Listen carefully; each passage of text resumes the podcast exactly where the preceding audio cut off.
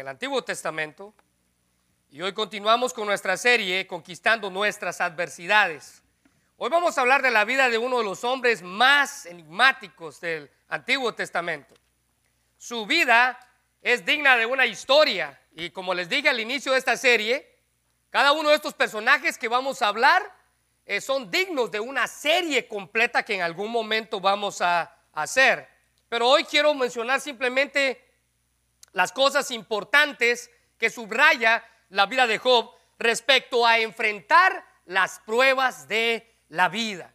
Enfrentar las pruebas de la vida. Bueno, todos tenemos pruebas, enfrentamos pruebas en diversas ocasiones y en diversas circunstancias.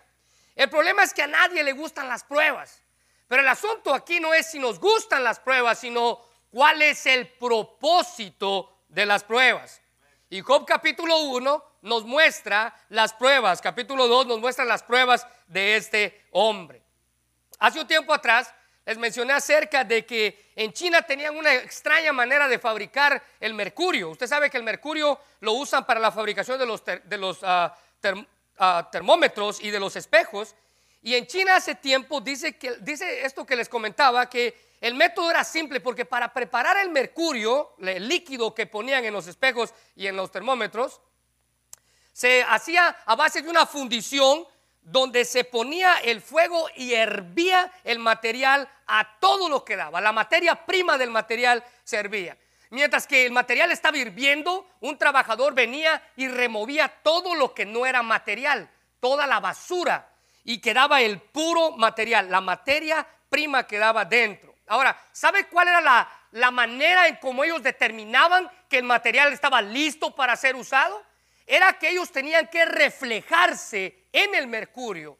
Y cuando el mercurio, a la persona que trabajaba se reflejaba en el mercurio, la persona apagaba el fuego, porque decía, ya es suficiente.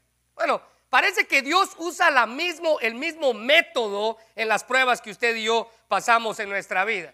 Es hasta que no vemos la imagen de su Hijo en nuestra vida que Dios apaga el fuego de la prueba. Esa es su tarea. Las pruebas están allí no para herirnos, sino para ayudarnos a reflejar la imagen de Cristo en nuestra vida. Ese es el propósito de las pruebas. Y la vida de Job es un buen ejemplo de cómo enfrentar las pruebas de la vida. No sé si se ha dado cuenta, pero los niños preguntan de todo y por todo. Los seres humanos cuando crecemos y dejamos de ser niños, tenemos una simple pregunta que invade nuestra mente y que se la hacemos a quien es posible. ¿Por qué sufrimos? O es más, le podemos agregar algo más. ¿Por qué sufren los que son buenos? Y ese es el concepto de la vida de Job. La historia de Job nos muestra y contesta nuestra pregunta, aunque no a simple vista, de por qué los buenos sufren. Todos tenemos esa pregunta. Job dice en la Biblia que era un hombre prominente y era de esperarse que la riqueza y la familia que este hombre tenía le diera una vida feliz. Así que Job tenía, si usted lo puede anotar y subrayar, una vida feliz. Por un tiempo, por un tiempo le dieron la felicidad. La riqueza y la familia le dio la felicidad. Pero la pérdida de el dolor que experimentó impactó su vida. Y, la, y al, verla, al ver el impacto que tuvo en la vida de este hombre, nos trae a nosotros un asombro. Para aquellos que ante cualquier problema, pequeñito por muy que este sea, preguntan, ¿por qué? ¿Por qué me pasa esto a mí? ¿Por qué estoy viviendo esto? Bueno, la fidelidad de Job les va a parecer no impactante, sino increíble. ¿Cómo es posible que un hombre pasó por tanto y su integridad no se echó a tierra? Si hasta Job tuvo algo que aprender, nosotros podemos aprender de él. Miren lo que dice segunda de, Corintios 4, 17 y 18. Pues nuestras dificultades actuales, subraye esto, son pequeñas y no durarán mucho tiempo. No sé si usted ha escuchado este dicho que dice, no hay mal que dure 100 años ni cuerpo que lo resista. Eso es lo que el apóstol Pablo está diciendo aquí. Sin embargo, dice Pablo, nos producen una gloria que durará para siempre. El problema no dura mucho tiempo, pero la gloria que viene después del problema dura para siempre. Y es que mucho más peso que las dificultades. Versículo 18. Así que no miramos las dificultades que ahora vemos, en cambio, fijamos nuestra vista en cosas que no pueden verse porque las cosas que ahora podemos ver pronto se habrán ido, pero las cosas que no podemos ver permanecerán para siempre. Ese es el concepto que el apóstol Pablo tenía acerca de las pruebas. Y usted me va a preguntar, pero ¿quién es este hombre para decirme eso? ¿Problemas pequeños? ¿Dificultades que no duran para siempre? Y le recuerdo que es el apóstol Pablo. Él fue el que dijo esas palabras. Ahora ve el concepto que el apóstol Santiago tiene acerca de las pruebas. Hermanos míos, Santiago 1, 2 y 4. Hermanos míos, tened por sumo gozo cuando os halléis en diversas, subrayelo, pruebas, sabiendo que la prueba de vuestra fe produce paciencia, mas tenga la paciencia su obra completa para que seáis perfectos y cabales sin que os falte cosa alguna. Un hombre llamado William Law dijo, cuando lea las escrituras y usted se encuentre un pasaje que le da a su corazón un nuevo empuje hacia Dios, transfórmelo en una petición y déle un lugar en sus oraciones. Eso es lo que Santiago está haciendo aquí. Lo que usted tiene que hacer, dice Santiago, es saber que la prueba viene a nuestra vida, pero que la prueba produce paciencia y más la paciencia su obra completa. Ahora la palabra prueba ahí está ahí en sus bosquejos, pero si quiere tomar notas, significa eh, simplemente probar, probar en adversidad. Tiene que ver, la palabra significa prueba externa y tiene que ver con una tentación. Pero tanto en el español como en el griego, esto significa una, una prueba externa, algo que vamos a enfrentar. ¿Por qué? Por el contexto que vamos a leer, ya sea en Santiago o ya sea en el libro de Job. Este gran escritor C.S. Lewis dijo que Dios nos habla en voz baja en nuestras alegrías, nos habla en voz normal en nuestra conciencia, pero nos grita en nuestros dolores. ¿Sabe por qué? Porque la prueba produce dolor y Él quiere enseñarnos algo con ella. En una ocasión, una ocasión vi un famoso meme, no sé si usted lo ha visto, que dice que Dios les da las peores pruebas a sus mejores soldados, dice el meme, pero yo creo que a mí me confundió con Rambo, refiriéndose a las pruebas que estaba enfrentando. Bueno, déjeme decirle, Job es el Rambo de las pruebas. Job es el Rambo de las pruebas. ¿Qué pruebas tuvo Job que enfrentar? Bueno, en primer lugar, dice la Biblia que Job enfrentó la pérdida. Job enfrentó la pérdida. Quiero que vaya conmigo, por favor, al capítulo 1 de Job y vamos a leer algunos versículos. Capítulo 1. Hubo en la tierra de Uz un varón llamado Job y era un hombre perfecto y recto, temeroso de Dios y apartado del mal. Y le nacieron siete hijas, siete hijos y tres hijas.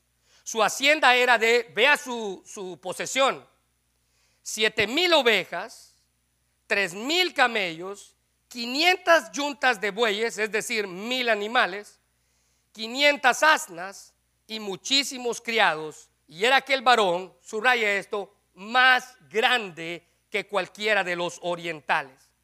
Es decir, que la Biblia señala el carácter de Job. Versículo 1, varón recto, perfecto, temeroso de Dios y apartado del mal. Se le señala como un hombre digno. No se le presenta como un hombre sin pecado al decir que era perfecto y recto. No, Nadie está sin pecado, pero se le señala como un hombre íntegro. Y la palabra íntegro quiere decir sin defecto moral, inocente, maduro, intachable. Como alguien que teme a Dios, dice la Biblia, y como alguien que es apartado del mal. Esto demuestra la rectitud que Job tenía por medio de su vida y la reverencia que éste daba al Dios, al Dios en el cual él creía. Pero a pesar de tener un carácter como el que Job tenía, pasó por pruebas. Porque déjeme decirle que las pruebas producen en nosotros la capacidad de resistir con paciencia. No nos gustan las pruebas, pero nos ayudan a crecer. Santiago capítulo 1, el que acabamos de leer, ahí están sus bosquejos del versículo 3, pero ahora se los quiero mostrar en la versión Dios habla hoy. Pues ya saben que cuando su fe es puesta a prueba, vea esto, usted aprende a soportar con fortaleza el sufrimiento. Ahora, ¿qué clase de pérdidas Job tuvo que enfrentar? Vaya conmigo, por favor, al versículo capítulo 1, versículo 13. Y un día aconteció que sus hijos comían y bebían vino en casa de su hermano, y vino el mensajero de Job y le dijo, estaba arando los bueyes y las asnas paciendo cerca de ellos, y acometieron los sabeos y los tomaron, y mataron a todos los criados a filo de espada, solamente escapé yo para darte la noticia. Versículo 16. Aún estaba este hablando, es decir, que mientras este estaba hablando, vino otro y le dijo, versículo 16, fuego de Dios cayó del cielo y quemó tus ovejas y a los pastores y los consumió. Solamente escapé yo para darte la noticia. Versículo 17. Y todavía estaba este hablando y vino otro que le dijo, los caldeos hicieron tres escuadrones y arremetieron contra tus camellos y se, los llevaron todos y mataron a todos los criados a filo de espada. Solamente escapé yo para darte la noticia. En primer lugar, Job tuvo que enfrentar la pérdida material. Material. Job había sido un hombre en gran manera bendecido materialmente. El versículo 3 dice que tenía tantas ovejas, tantos camellos, bueyes, asnos. Se describe a Job en la Biblia como el más grande de todos los orientales. ¿Sabe qué significa eso? Si usted lo quiere notar ahí. Era la persona más rica, dice la Biblia, de aquella región. La más rica, un hombre prominente. En cuanto a sus posesiones, su personalidad, su posición, su calidad de vida, Job dice la Biblia que era el hombre ideal y lo tenía todo, porque con su fidelidad tenía a Dios. Pero, mire, escuche bien, ¿será que el ser fiel, será que el ser bueno, será que el amar a Dios es una garantía para que en alguna ocasión no enfrentemos la pérdida material? Y la respuesta es no, no es garantía. No importa cuán íntegro usted sea, no importa cuán agarrado de la mano de Dios usted está, en alguna ocasión usted va a enfrentar la pérdida material. No es una garantía. Vamos a pasar por esa clase de pruebas. Y llegó el momento en el cual Dios permitió que Job fuera probado enfrentando la pérdida material. Eh, fíjense, lo que acabamos de leer es como si un día lo tuviera todo, todo, todo, y después al siguiente día no tuviera nada nada, nada. No criados, no animales, no posesiones. Tal vez usted sabe lo que se siente. Tal vez usted ya experimentó esa prueba. Un día pudo haber tenido mucho y de repente se quedó en nada. Tal vez en alguna ocasión usted tuvo una posición en algún trabajo donde ganaba muy bien y de repente se quedó en nada. ¿Sabe qué es lo primero que pasa por nuestra mente a todos que hemos experimentado eso? ¿Por qué me está pasando esto a mí? En alguna ocasión hemos experimentado la pérdida material. Dios obra de diferentes maneras, de diferentes pruebas, para enseñarnos una lección. Primera de Pedro 5:10 dice, en su bondad Dios los llamó a ustedes a que participen de su gloria eterna por medio de Cristo Jesús, entonces, después de que hayan sufrido un poco de tiempo, dice el apóstol Pedro, muy parecido a lo que Pablo dijo, Él los restaurará, escuche bien, los sostendrá, los fortalecerá y los afirmará sobre un fundamento sólido. Ese es el propósito de las pruebas. Dios necesita enseñarnos a nosotros a pasar por el fuego de la prueba y luego dice el apóstol Pedro, nos va a sostener, restaurar, fortalecer y nos va a firmar sobre un fundamento sólido. Así que hermanos, cuando sufrimos, sentimos a veces como el dolor nunca termina. Pedro nos muestra aquí a través de su escrito que esos cristianos fieles, la perspectiva de ellos es mucho más amplia en comparación con lo que otros puedan pensar. Dice que vamos a ser establecidos y fortalecidos en el transcurso de nuestra vida. Vamos a ser librados del sufrimiento mediante la muerte. Todos los que hayamos creído en Él. Pero escuche bien, esa no es una garantía de que no vamos a pasar por la prueba. En segundo lugar, Job tuvo que enfrentar la pérdida familiar. Imagínense, Después de quedarse sin nada, ahora sus hijos, versículo 18. Recuérdese que en el versículo 13 sus hijos estaban comiendo en la casa de su hermano el mayor, pero ve el versículo 18, entre tanto que este hablaba, vino otro que dijo, tus hijos y tus hijas estaban comiendo y bebiendo en la casa del hermano del primogénito, versículo 19, y un gran viento vino del lado del desierto y azotó las cuatro esquinas de la casa, y la cual cayó sobre los jóvenes y murieron. Solamente escapé yo para darte la noticia. Mire, sin lugar a duda, la pérdida de un hijo es la prueba trágica que podemos, más grande que podemos experimentar en nuestra vida. Ya sea que este niño esté en el vientre de la mamá y ahí es donde sea la pérdida, o ya sea que este niño o que esta persona tenga 60 años y sea un hijo, es una pérdida muy dolorosa. Es un dolor, algunos dicen, con las personas con las que he hablado dicen, es un dolor inexplicable. ¿Sabía usted que en la Biblia David eh, experimentó esa situación? Y al, al escuchar a David, sus palabras después de que su hijo murió, eh, podemos darnos cuenta el dolor que él sintió. Usted se recuerda, David tuvo que enfrentar la rebeldía de un hijo, el hijo rebelde, Absalón. Y la Biblia dice que Absalón no solamente quería derrocar a David del reino, sino que ahora su ira y su enojo había llegado tan alto que ahora lo que Absalón quería era matar a su propio padre. Es uno de los eventos más amargos de la vida de David, porque si usted se recuerda, hace un par de semanas, cuando hablamos de David, decíamos que David es conocido como el rey guerrero. Y en esta ocasión no pudo hacerle frente a su enemigo, porque su enemigo era su propio hijo. ¿Se recuerda de la historia? Dice la Biblia que David sale huyendo del palacio como que si fuera un criminal. Ni siquiera salió en ropas reales, solo una especie de capa en su cabeza para cubrirlo y que nadie supiera que él iba ahí. Salió huyendo de su hijo. Usted sabe la historia y, sabe que los ejércitos se encuentran. La única orden que David le dio al ejército fue, miren, pueden hacer lo que quiera con quien quieran, únicamente no toquen la vida del muchacho Absalón. Y el ejército no obedeció las órdenes.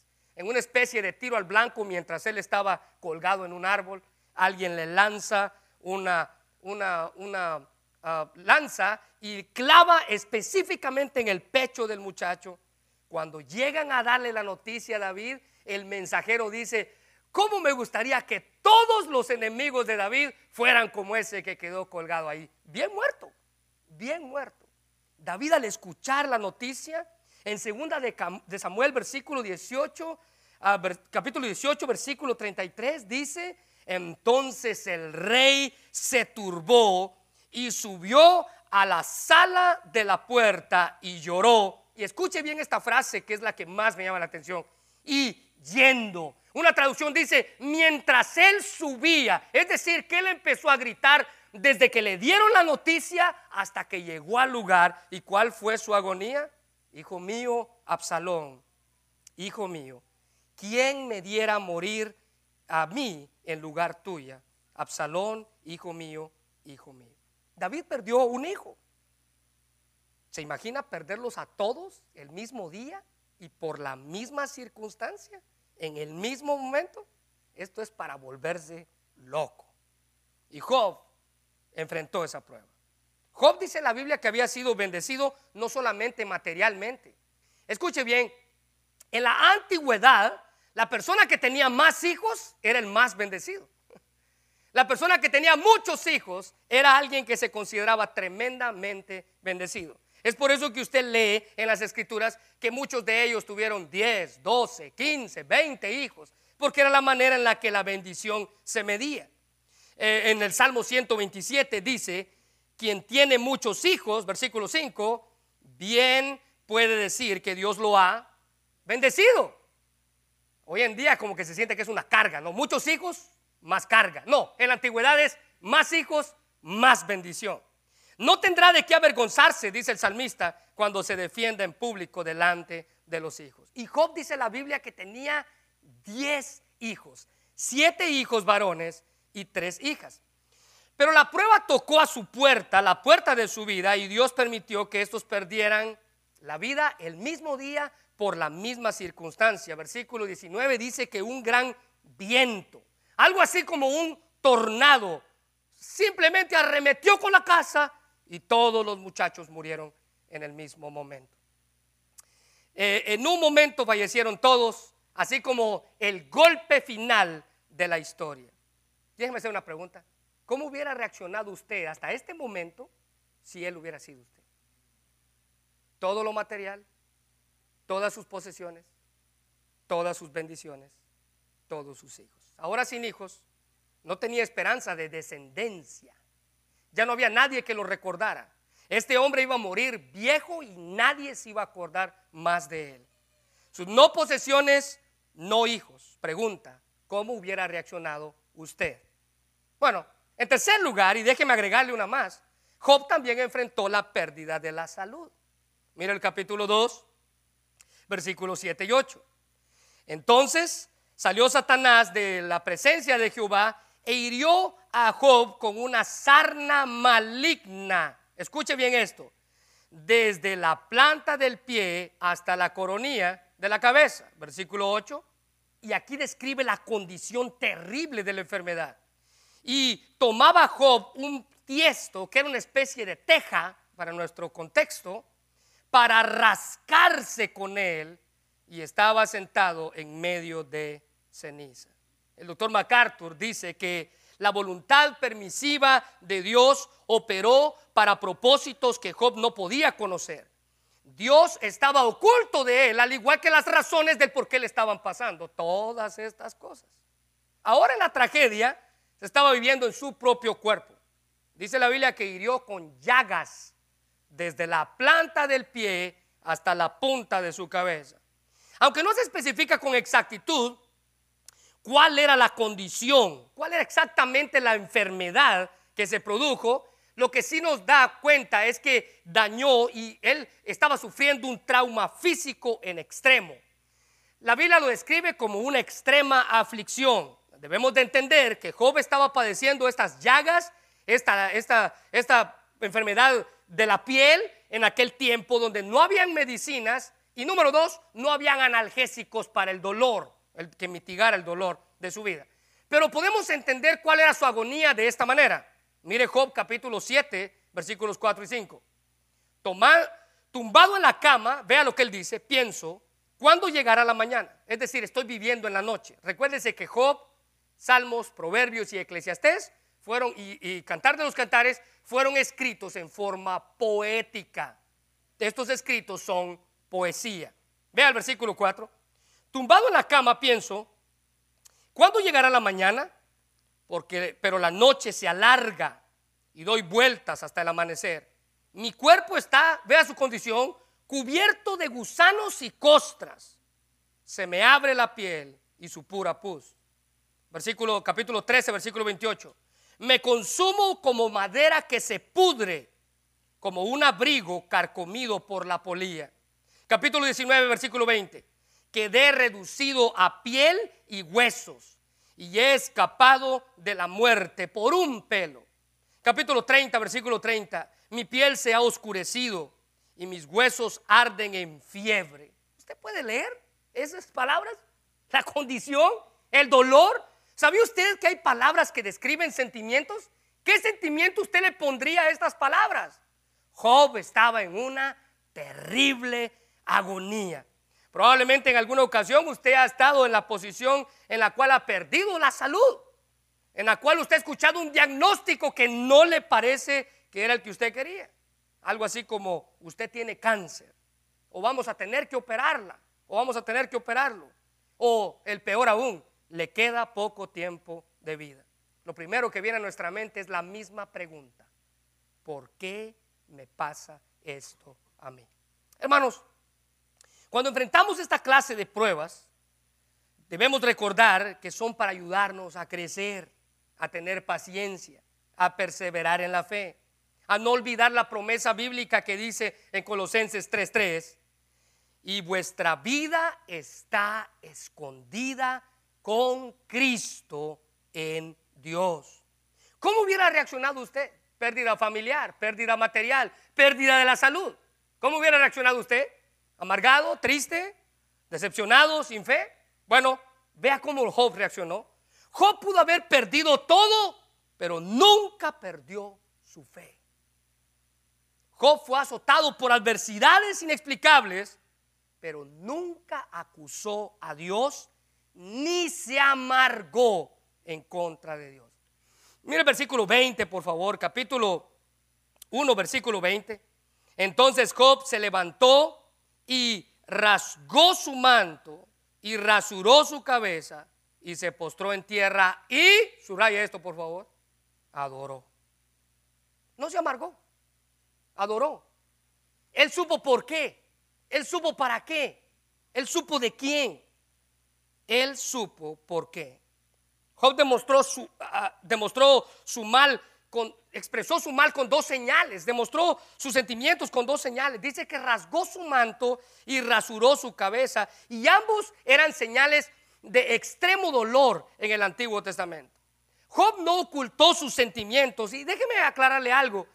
Cuando usted se sienta dolorido por las cosas que le pasan, no oculte sus sentimientos, no los reprima. Dios lo creó con sentimientos. Usted los puede expresar. Usted tiene el permiso de Dios para expresarlos, pero no amargarse, no resentirse, ni mucho menos que le falte su fe. La demostración de sus sentimientos no significó que él había perdido su fe, él simplemente expresó el dolor que sentía por dentro, rasgó su manto y rasuró su cabeza. Él mostró más bien con lo que estaba haciendo que él era un ser humano él mostró con lo que estaba haciendo que él amaba a su familia. Recuérdese, perdió a 10 hijos.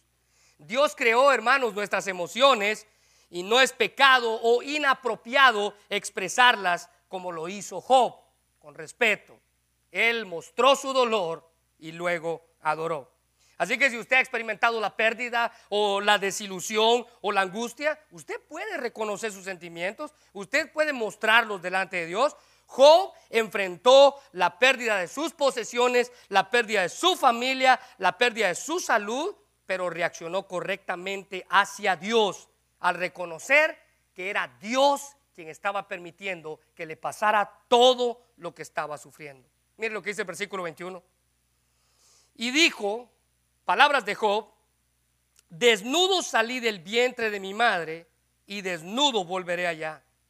Jehová dio y Jehová quitó otra vez, sea el nombre de Jehová bendito.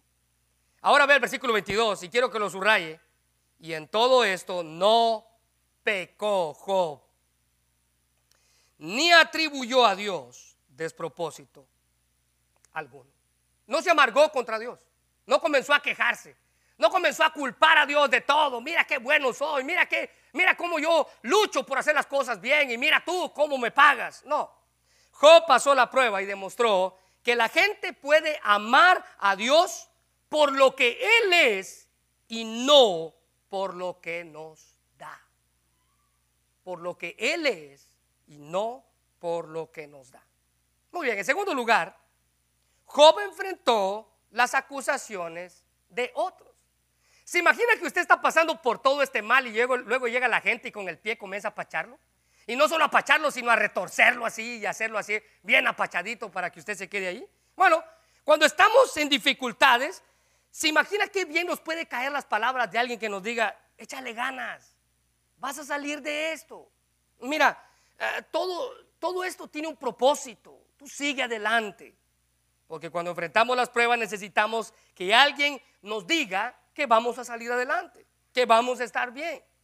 Pero en el caso de Job no fue así. ¿Sabe qué fue lo único que encontró Job? Acusaciones. Lo único que encontró Job fueron personas que lo señalaron y que le dijeron, lo que te está pasando, te está pasando por tu culpa. En primer lugar, Job tuvo que enfrentar las acusaciones de su esposa. Aquella que se supone que sería su ayuda idónea, ahora se estaba convirtiendo en su ayuda errónea. Y aquí podríamos pensar que en lugar de ser la ayuda idónea, se convirtió en la ayuda errónea. Pero mire, mire, a veces nos volteamos a la esposa de Job y, y, con honestidad, ¿no? Le echamos tierra a la señora, porque una mansa palomita no era. Pero póngase a pensar, Job perdió 10 hijos, también eran sus hijos. Job perdió 10 hijos, también eran los hijos de ella. Pero el que hayan sido los hijos de ella también, no le dio derecho a decir lo que dijo. Ah, entendemos el dolor, pero no entendemos su reacción. ¿Sabe cuál fue su reacción? Su reacción fue de desprecio. Mire lo que dice el versículo 9 del capítulo 2. Después de que Job estaba sin hijos, sin posesiones, eh, sentado en ceniza, eh, con su ropa desgarrada, su cabeza rasurada y todo su cuerpo lleno de llagas, esta señora viene y le dice, entonces le dijo su mujer, ¿aún retienes tu integridad? Maldice a Dios y muérete. No era una santa palomita. Y aquí notamos que la fe de Job permaneció firme a pesar de la adversidad. En el argumento de ella, porque ella dijo, aún retienes tu integridad, es decir, todavía estás íntegro. ¿Qué quiere decir eso? Que Job, a pesar de no tener posesiones, de no tener hijos, de no tener salud, él se permanecía aún con integridad. ¿Sabe? Sus palabras fueron, abandona tu piedad y maldice a Dios, así Él acabará con tu vida por blasfemarlo. ¿Sabe qué es lo que ella estaba diciendo? Mira, maldice a Dios y Él te va a matar más rápido. Eso es lo que ella le estaba diciendo. Porque ella estaba diciendo, mira, es mejor no vivir que vivir como estás ahorita. Es mejor no vivir que vivir como estás ahorita. ¿Se imagina que esta fuera su esposa, querido hermanito? O querida hermanita, ¿se imagina si esta fuera usted? Bueno, ella creía ingenuamente que Job iba a morir inmediatamente si blasfemaba contra Dios. Y así se iba a liberar de tanta angustia. Bueno, al escucharla, nos damos cuenta que esto agregó peso a lo que Job ya sentía, a lo que Job ya estaba cargando. Fue como ponerle otra carga más a Job a la prueba que él estaba enfrentando. Mire lo que dice Job capítulo 19 y versículo 17, y él expresa cuál, cómo se sentía él con su esposa. Mi aliento le da asco a mi esposa, mi propia familia me rechaza. Note la respuesta enérgica de Job al escuchar el dicho desesperado de su turbada mujer, que no logró lo que quería, porque ella quería que él maldijera a Dios y que así se muriera ya. Pero mire el versículo 10, él le dijo, como suele hablar cualquier mujer, de las mujeres fatuas has hablado. ¿Qué pues? ¿Recibiremos de Dios el bien y el mal no lo recibiremos? Y vuelve a recalcar, en todo esto no pecó Job con sus labios. ¿Sabe cuál fue la respuesta enérgica de Job hacia su querida esposa? La palabra de Dios para todos que está allí dice, estás hablando como una tonta. Así. Y la versión Dios habla hoy dice, mujer, no digas tonterías. Su esposa se vuelve, ahora, su esposa se vuelve en contra de él diciéndole, mira, ya muérete mejor, nos va a ser mejor que ya dejes de vivir. Déjeme darle un dato curioso. ¿Sabía usted que la esposa de Job no se vuelve a mencionar en todo el relato bíblico? Más. Es más, la Biblia no especifica si después de que Job fue restaurado a su posición, cuando tuvo sus otros 10 hijos, fue con su misma esposa o con otra. No se vuelve a mencionar. Un dato interesante. Porque Matthew Henry dice que hasta ahora Job había soportado la prueba y apareció más brillante en el horno de la aflicción. Puede que hubiera marejadas de corrupción en su corazón, pero la gracia siempre venció, a pesar de las palabras de su esposa. El texto afirma que Job no pecó a Dios, contra Dios, diciendo algo malo. El sufrir, dice alguien, no borró la memoria de la gracia de Dios en su vida, sin cuestionamientos quedaba establecida su integridad. Job era un hombre íntegro a pesar de lo que su esposa le había dicho. Y en segundo lugar, ahora comienza un desfile de tres amigos y un cuarto amigo al final. En primer lugar aparece un nombre, unos amigos, un hombre llamado Elifaz. Job recibe a tres amigos quienes se habían enterado de su mal y que había pasado por todo esto y ellos decidieron estar con él para expresarle su condolencia y consolarlo. Mira el versículo 11, si es tan amable conmigo. Dice, y tres amigos de Job, Elifaz, Temanita, Bildad, Suita y Sofar, Naamatita, luego que, que eh, oyeron que todo el mal que estaba sobreviniendo a Job, vinieron cada uno de su lugar. Algunos dicen que estos hombres viajaron más de 500 kilómetros para venir donde estaba Job, porque habían, porque habían convenido en venir juntos para consolar, para condolerse de él y para consolarle. La condición de Job, la, condición terrible por la que ahora estaba pasando, hace que tres de sus amigos, dice la Biblia, que ni siquiera lo reconocen al verlo estaba allí lleno de llagas, porque estaba, algunas traducciones dicen que estaba casi desfigurado. No era el hombre que ellos conocían, aquel hombre próspero, grande entre todos los demás orientales. No era aquel radiante y alegre y bendecido hombre. Mira el versículo 12. Los cuales, dice, sus tres amigos, alzaron los ojos desde lejos, no lo conocieron y lloraron a gritos. Y cada uno de ellos rasgó su manto, recuérdese, señal de dolor, versículo 12, y los tres esparcieron polvo sobre su cabeza hacia el cielo. Ellos al verlo dice que ni lo reconocían. Y lo único que hicieron, dice la Biblia, fue sentarse a su lado y guardar el luto de siete días que normalmente se hacía en aquella ocasión. Versículo 13. Y así se sentaron con él en tierra por siete días y siete noches, y ninguno le hablaba palabra, porque veían que su dolor era muy grande. Hermanos, en el camino del dolor más vale la presencia y el silencio que muchas palabras sabias, pero que pueden resultar vacías, dijo alguien. A veces cuando vamos a consolar a alguien, lo único que necesitamos hacer es estar allí para esa persona. El decir cosas a veces se van a convertir, dice, más en acusaciones que en, la verdad o el, el, consuelo que él necesita recibir. Y estos amigos dicen que quisieron compartir su dolor. El silencio es elocuente y muestra eh, que es compasivo, reflexivo, dudoso, afirmativo y juicioso. Pero después de un momento, lo que las pruebas y su esposa no pudieron lograr, recuérdese, que era tumbar la integridad de Job, los amigos casi lo hicieron. No hay peor prueba que, que, es, que es entenderse del mal o ser criticado erróneamente por amigos o por hermanos de la iglesia. No hay peor prueba que podamos enfrentar que ser criticado erróneamente por amigos o por hermanos de la iglesia. Y Elifaz, que fue el primero, comenzó su crítica.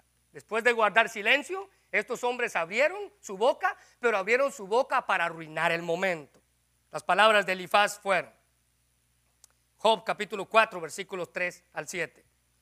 Antes alentabas a mucha gente y fortalecías a los débiles tus palabras daban apoyo a los que caían. Animabas a los de rodillas temblorosas. Sin embargo, ahora, vete, vete cómo estás.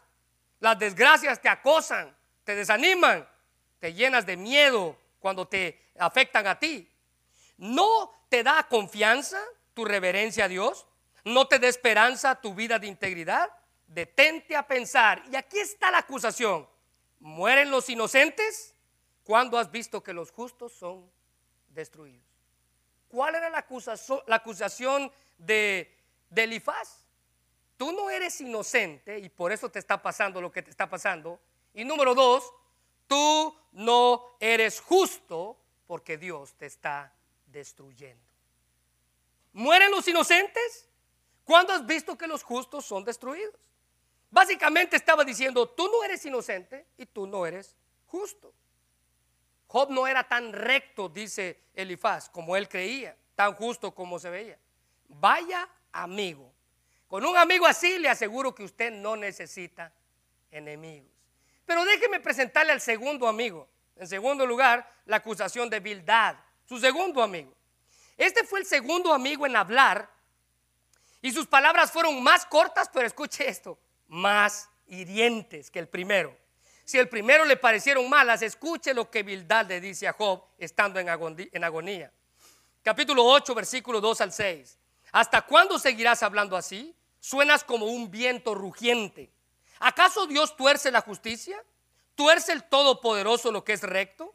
Seguramente tus hijos pecaron contra Él y por eso el castigo lo tenían bien merecido. Pero si oras a Dios y buscas el favor del Todopoderoso, si eres puro y vives con integridad, sin duda que Él se levantará y te devolverá la felicidad a tu hogar. ¿Cuál fue la acusación de Bildad? Tus hijos eran unos pecadores y por eso les pasó lo que les pasó. En segundo lugar, ¿cuál fue la acusación de Bildad? Mira, tú no eres puro y porque no eres puro, tú no eres íntegro. Y como no eres íntegro, por eso te está pasando todo el mal. Tus hijos tienen su merecido. A quienes Job amaba. Por quienes sintió gran dolor cuando murieron. Imagínense que alguien llegue con usted y le diga, mira, lo que le pasó a tu hijo le pasó porque se lo merecía. Podemos imaginarnos que para este momento la vida de Job estaba completamente devastada quienes llegaron con el propósito de ayudarlo, lo estaban acusando y lo estaban hundiendo aún más. En tercer lugar, la acusación de Sofar es el tercer amigo que presenta la historia. Y este fue el tercero en hablar, fue el que menos habló, si usted ha conocido el libro, fue el que menos habló, pero el que lo acusó con más dureza. El primero más o menos, el segundo fue hiriente y ahora fue duro. Sus palabras le hicieron ver que Job era un charlatán y que lo que tenía que hacer era abandonar su pecado. Job capítulo 11, versículos 11 al 14. Pues él sabe quiénes son los impostores, refiriéndose a Dios. Dios sabe quién es un impostor, un charlatán, y toma nota de sus pecados. El que tiene la cabeza hueca no llega a ser sabio, como tampoco un burro salvaje puede dar a luz a un niño. ¿Entiende sus palabras? Amén. Versículo 13. Si tan solo prepararas tu corazón y levantaras tus manos a Él en oración, abandona tu pecado y deja atrás tu iniquidad. Este hombre trató a Job de mentiroso, de un impostor, y lo estaba acusando de estar ocultando sus faltas y sus pecados. Él no sabía, él no se había arrepentido y por eso Dios le estaba pagando de esa manera. ¿Se imagina cómo usted hubiera reaccionado con tres amiguitos de esta talla? ¿Cómo usted hubiera reaccionado con la prueba de las acusaciones que estaban haciendo? Recuérdese que la Biblia constantemente repite que Job era un hombre íntegro, pero estos hombres estaban diciendo todo lo contrario. Y por último, aparece la acusación de un muchacho este muchacho es el más joven de los otros, del más joven que los otros tres. El ah, muchacho, la acusación de Eliú. Cuando Elifaz, Bildad y Sofar no tuvieron ya nada más que decir, Eliú se convirtió en la cuarta persona en hablar. Aparentemente él simplemente estaba allí escuchando, viendo lo que estaba pasando. Y la Biblia lo describe como que era el más joven de los tres, de los cuatro, perdón. Job capítulo 32, versículos 6 y 7. Y respondió Eliú, hijo de Baraquel, Busita, y dijo, yo soy joven, subrayelo por favor, y vosotros ancianos. Al referirse ahí está diciendo, ustedes tres son más grandes que yo. Se supone que ustedes tres tengan más sabiduría que yo. Se supone que ustedes tres sean más sabios que yo. Se supone que ustedes tres sean más íntegros que yo. Eso es lo que le estaba diciendo. Por tanto, he tenido miedo y he temido declarar mi opinión. Yo decía, los días hablarán y la muchedumbre de años declarará sabiduría. Este muchacho estaba diciendo, mira, yo estaba esperando que ustedes tres hablaran, pero al escucharlos me doy cuenta que no dijeron nada bueno. Yo esperaba que los años hablaran. Esperaba que los años declararan sabiduría. Pero con honestidad veo que ustedes no han dicho nada bueno. Hermanos, estar informado trae sentido de seguridad. Es natural en nuestra vida querer, estar, eh, querer saber qué está sucediendo alrededor nuestro. Job quería saberlo, quería saber por qué estaba sufriendo. Anteriormente ya habíamos visto frustración, pero Eliú declaró que él tenía la respuesta a la gran pregunta de Job. ¿Cuál era su gran pregunta? ¿Por qué me está pasando esto a mí? Mire lo que dice Job capítulo 33, versículos 12 al 14. Pero tal afirmación es incorrecta, pues Dios es más grande que los hombres. ¿Por qué le echas en cara que no conteste a ninguno de tus argumentos? Dios habla de muchas maneras, pero no nos damos cuenta. Subraye eso. Cada prueba en su vida, dice si es Luis al inicio del mensaje, es un grito de parte de Dios. ¿Se recuerdan las palabras de C.S. Luis? Nos habla en bajito, nos habla normal y nos habla a gritos en nuestras adversidades. Si Dios, hermanos, fuera a responder a todas nuestras preguntas, le aseguro que usted y yo no podríamos ser probados adecuadamente. ¿Se imagina que Dios respondiera a todas las preguntas que usted tiene? ¿Por qué me pasó esto? ¿Por qué sufrí esto? ¿Por qué viví en mi infancia así? ¿Por qué sufrí esto? Y así pudiéramos. ¿Se imagina que Dios se dedicara a responder todas sus preguntas? Usted no fuera probado adecuadamente. Mire, le voy a dar un ejemplo. ¿Qué hubiera, qué hubiera sucedido si Dios le hubiera dicho a Job el propósito de su prueba? Mira, Job, vas a pasar por aquí, vas a perder las cosas materiales, vas a perder esto, vas a perder a tus hijos, vas a perder tu salud, pero no te preocupes, al final del capítulo 41 tú vas a escribir que todo se te va a devolver, el doble, vas a hacer doble. ¿Qué hubiera pasado? Nada. No hubiera pasado nada en su vida. Pero la prueba más grande que Job tenía, aparte del dolor, era que él no sabía por qué estaba sufriendo. Esa fue la prueba más grande. El dolor lo pudo contener, pero la pregunta le aseguro que rebotaba en cada espacio de su cabeza. ¿Por qué me está pasando esto a mí? Nuestras pruebas, hermanos, más grandes, puede que sean que debamos confiar en Dios. Puede que hasta ahí nos esté empujando la prueba. Aun cuando no comprendamos por qué nuestra vida va en cierta dirección, esa es una prueba, es una muestra de la prueba debemos aprender a confiar en Dios y en su bondad y no en la bondad de la vida, ni mucho menos del destino, como nos lo dicen las novelas. Lo interesante en todo esto es que en medio de todos los argumentos que se presentaron en contra de Job, cada uno de ellos, su esposa, Elifaz, Bildad, Sofar, Eliú, cada uno de ellos, dice la Biblia que Job nunca dudó de su propia integridad. Job sabía quién era y a quién servía. No se jactó de su integridad. Yo soy bueno y por eso Dios me va a bendecir. No, nunca dudó de ella. Si usted conoce la historia, y le invito a que en alguna oportunidad tenga de leer el libro de Job, va a ver que cada vez que estos hombres acusaban a Job, Job respondía y él estaba seguro de su integridad, a pesar de las pruebas que sufrió, sabía quién era y a quién le pertenecía. Quiero darle una muestra de eso. Mire Job capítulo 9, versículos 20 al 22. Aunque soy inocente, dice Job, después de que sus amigos comenzaron a, a acusarlo, aunque soy inocente, mi boca me declararía culpable. ¿Se da cuenta? Eso es no jactarse de su integridad. Aunque soy intachable, la misma boca demostraría que soy malvado. Versículo 21. Soy inocente, pero para mí no marca ninguna diferencia. Desprecio mi vida. Inocente o perverso, para Dios es lo mismo. Por eso digo, Él destruye tanto al intachable como al perverso.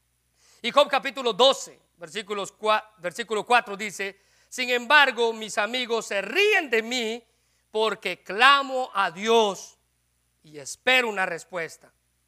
Soy un hombre justo e intachable. Sin embargo, se ríen de mí. Él nunca dudó de su rectitud. Él nunca dudó de su integridad. Él supo quién era. Él supo a quién le pertenecía. Así que hermano, cada vez que usted y yo enfrentemos las pruebas de la vida, usted tiene que ver las pruebas como una oportunidad para escalar. Usted tiene que ver las pruebas como una oportunidad para crecer. En una ocasión escuché la historia de un hombre que tenía ciertos caballos que le ayudaban a el trabajo de su granja. Pero en una ocasión, las personas que cuidaban los caballos llegaron con una noticia porque uno de los caballos había caído en un pozo que estaba vacío. No tenía agua, pero estaba muy profundo. El hombre se acerca al ver el pozo y cuando vio que el pozo estaba muy profundo y que iba a ser muy difícil sacar ese animal de ahí, dijo, ¿saben qué? Mejor mátenlo y déjenlo ahí. Pero él, les dijo, mátenlo de la siguiente manera. Como está allá abajo, ¿por qué no comienzan a llenar con tierra el pozo? Y así el caballo va a quedar enterrado. Nadie va a saber que va a estar allí. El hombre dio permiso para hacerlo. Así que todos sus trabajadores se pusieron alrededor del pozo y comenzaron a echarle tierra. Pero lo que vieron fue que cuando le echaban la tierra al caballo, el caballo se la sacudía y comenzaba a pararse en ella. Entonces a alguien se le ocurrió echémosle más tierra para que el caballo vaya subiendo y así pueda salir. Y así fue como lo hicieron. Mire, si usted está abajo en la prueba, no se preocupe cuando alguien venga y le eche tierra. Espérese que le echen toda la tierra que puedan para que usted pueda salir y pueda ver que las pruebas vienen con un propósito para nuestra vida. Termino con esto. Job 42 y les doy el final de la historia. La Biblia dice que después de todo lo que este hombre enfrentó, las pruebas que pudo estar viviendo, dice, quitó Jehová la aflicción de Job cuando él hubo orado por sus amigos y aumentó al doble todas las cosas que habían sido de Job. Y vinieron a él sus hermanos y todas sus hermanas con, y todos los que antes le habían conocido, los que le habían visto como un hombre próspero, y comieron con él pan en su casa y se condolieron con él y le consolaron de todo el mal que Jehová le había traído sobre él. Y escuche bien esto, vea cómo es Dios, porque usa a la gente para bendecirnos y cada uno de ellos dio una pieza de dinero y un anillo de oro. Así fue como Dios le devolvió todo lo que él tenía.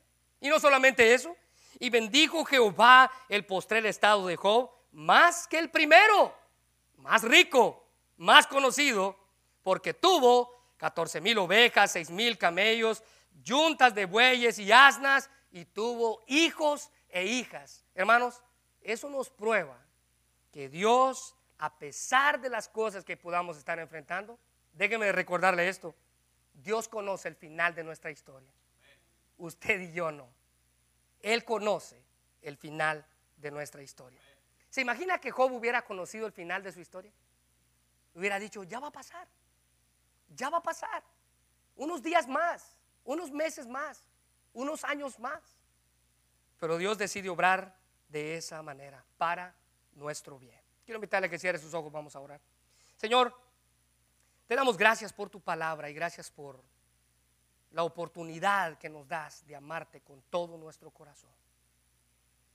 Señor, en esta hora quiero pedirte que tú bendigas a todos los que estamos aquí y que de alguna manera estamos enfrentando alguna prueba en nuestra vida, cualquiera que ésta sea. No podemos determinar qué pruebas son grandes y qué pruebas son pequeñas. Las pruebas son pruebas. El dolor es dolor. La angustia es la angustia. No importa si puede ser algo pequeño o algo muy grande. Cuando enfrentamos las pruebas, viene una pregunta que rebota en nuestra mente. ¿Por qué a mí? ¿Por qué me está pasando esto a mí, Dios? Sin duda alguna, Señor, la historia de este maravilloso hombre está puesta aquí para nuestro entendimiento. Al igual que él, en alguna ocasión podemos preguntarnos, Dios, ¿por qué me pasa esto a mí? Hermano, tal vez usted se ha preguntado, Dios, ¿por qué me está pasando esto a mí? Dios, ¿por qué estoy sufriendo este dolor? ¿Por qué estoy en esta angustia tan terrible? ¿Por qué tuve que vivir esto cuando era niño? ¿Por qué tuve que enfrentar esto cuando estaba creciendo? ¿Por qué viví el divorcio de mis padres? ¿Por qué enfrenté el dolor de haber perdido a mi mamá, un hijo, un hermano? ¿Por qué enfrenté esta situación en mi vida? Mire, nadie tiene las respuestas a su pregunta. Pero lo que sí puedo decirles es que cada prueba en nuestra vida es para ayudarnos a crecer. Y algo más que puedo asegurarles que Dios conoce el final de su historia. Y si hasta aquí Él lo tiene con bien, en vez de preguntar por qué, agradezcale por cada una de las cosas que pasó. Porque si no fuera por ellas, probablemente usted no hubiera llegado a Él. Porque si no fuera por ellas, probablemente usted no estuviera aquí donde alguien le habló de Dios. ¿Se da cuenta? Cada prueba en nuestra vida tiene un propósito. Un propósito. Un propósito para ayudarlo a usted a crecer, a ser mejor, a ser más fuerte, a vivir, a ser la voluntad de Dios en su vida. Cada propósito en nuestra vida. ¿Se da cuenta la historia de Job no acaba con él amargo, resentido, reprochándole a todo el mundo? Creí que eran mis amigos, ¿por qué vienen y me acusan? No, encontramos a un Job agradecido por lo que Dios hizo con él. Dios bendijo doblemente el postrer estado de este hombre. ¿Cómo él no puede hacer lo mismo con su vida? Permítale, dele chance. La prueba va a pasar. La prueba va a pasar. Señor, gracias por tu palabra. Y gracias por la oportunidad que nos das de escucharla, Señor. Necesitamos oír esta clase de mensajes. Tal vez estamos pasando por alguna prueba en nuestra vida. Necesitamos escuchar lo que tú tienes para nosotros. Gracias porque tú has sido fiel. Nos has dado el privilegio de amarte con todo nuestro corazón. Gracias porque a pesar de las circunstancias, tú tienes el control. Gracias porque a pesar de las pruebas que vivimos en nuestra infancia, cuando crecimos, cualquiera que ésta haya sido, Señor, tú conoces el final de nuestra historia y por eso te damos gracias. Podemos confiar en un Dios que dice, yo tengo el control de tu vida, deja que yo lo haga. Señor, gracias por estar ahí para nosotros y gracias por la vida de este hombre. En el nombre de Jesús te pedimos por este momento. Amén.